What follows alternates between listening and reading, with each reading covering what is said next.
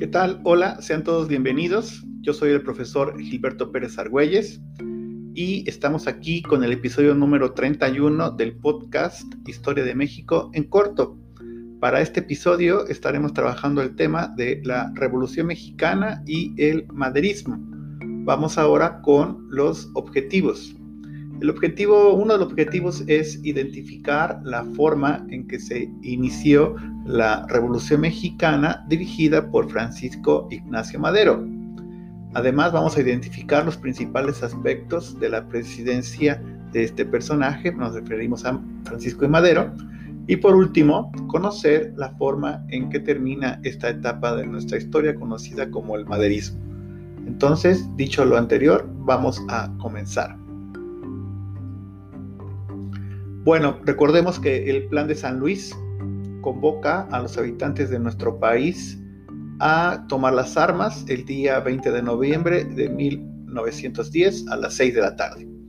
Recordemos que Francisco y Madero está en la cárcel, hecho preso por Porfirio Díaz para impedirle la posibilidad de participar en las elecciones presidenciales de 1910.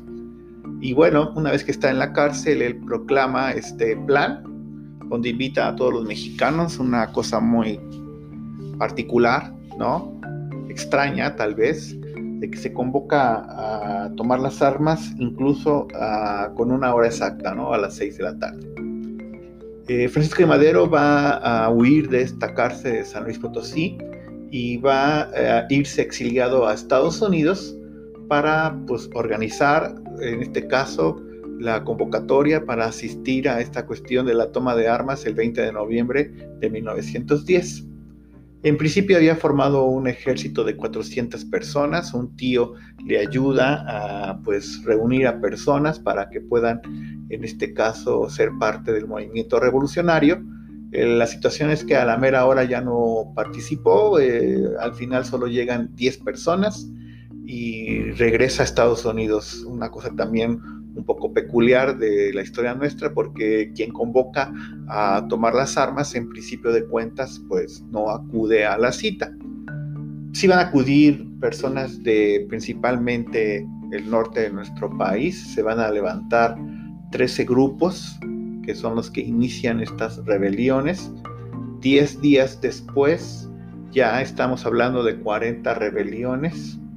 Los líderes de estas estamos hablando de estas rebeliones, tenemos el caso de Francisco, eh, Francisco Villa, Pascual Orozco, Abraham González, Emiliano Zapata en el estado de Morelos, que sería como la parte más sur de estas rebeliones, que reitero, principalmente se van a presentar en el norte de nuestro país. Porfirio Díaz, al darse cuenta que ya no había forma de frenar ya no había manera de detener todas estas rebeliones, toma la decisión de negociar con los revolucionarios en lo que se conoció con los tratados de Ciudad Juárez. En esos tratados se va a negociar el fin de la violencia, se va a negociar la renuncia de Porfirio Díaz y así entonces vamos a tener pues digamos una revolución negociada. Francisco León de la Barca va a ser impuesto en estas negociaciones como presidente interino. Es la, digamos, forma en que se va a negociar. Porfirio Díaz decide que, pues, si quieren que renuncie, deberá quedarse como interino este personaje. Ojo, porque este hecho va a encender bastantes problemas entre los mismos líderes revolucionarios, porque ya querían, por supuesto, un, digamos, borrar por completo el porfiriato. Francisco y Madero decide firmar estos tratados de Ciudad Juárez y acepta esta presidencia interina. Se va a convocar, por supuesto, a elecciones. En este caso, entonces, va a haber elecciones por parte del Partido Constitucional Progresista, la fórmula de presidente Francisco y Madero y José María Pino Suárez como vicepresidente, pues va a ganar prácticamente por unanimidad, la mayoría de mexicanos van a este, elegir a esta fórmula de Francisco y Madero y Pino Suárez como presidente y vicepresidente. Esta presidencia va a ser muy corta, abarca entre el mes de noviembre de 1911 a febrero de 1913. Ya habíamos dicho, ganó muchas eh, enemistades esta presidencia, ganó muchos enemigos. En el norte también los grupos de Pascual Orozco no van a estar apoyando esta presidencia, consideran que no se ha cumplido el objetivo, por supuesto, sobre todo de terminar con el porfiriato. También se va a crear una enemistad con Estados Unidos porque Francisco y Madero va a proponer el cobro de impuestos que tenían que ver con la explotación del petróleo y nuestros vecinos en aquel momento pues tenían el control total de la explotación del petróleo y por supuesto no van a estar de acuerdo con este tipo de pues digamos de cobro de impuestos. Eh, además también por supuesto va a poner como otra de las propuestas de la presidencia de Francisco y Madero es poner límites a la propiedad en este caso máximo las personas podían tener 200 hectáreas. Los zapatistas en ese momento, cuando se anuncia esta propuesta, pues van a promover la revolución, su revolución con el plan de Ayala. El plan de Ayala precisamente es la forma en que con un documento se declara, por supuesto, como enemigo a el caso de Francisco y Madero y ahí entonces se recrudecen, pues digamos, la situación política de nuestro país. Francisco y Madero y José María Pino Suárez entonces van a tener pues que enfrentar a muchos enemigos y lamentablemente van a morir asesinados.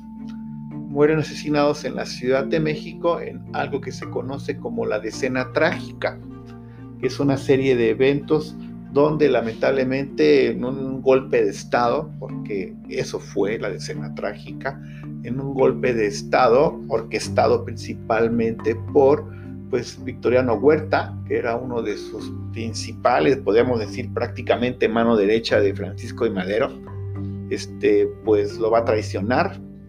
Se van a reunir todos en lo que se conoció como el plan de la embajada. En este plan de la embajada va a participar, como ya mencioné, ¿verdad? En este caso el, el traicionero, vamos a decirlo así, ¿verdad? Caso de este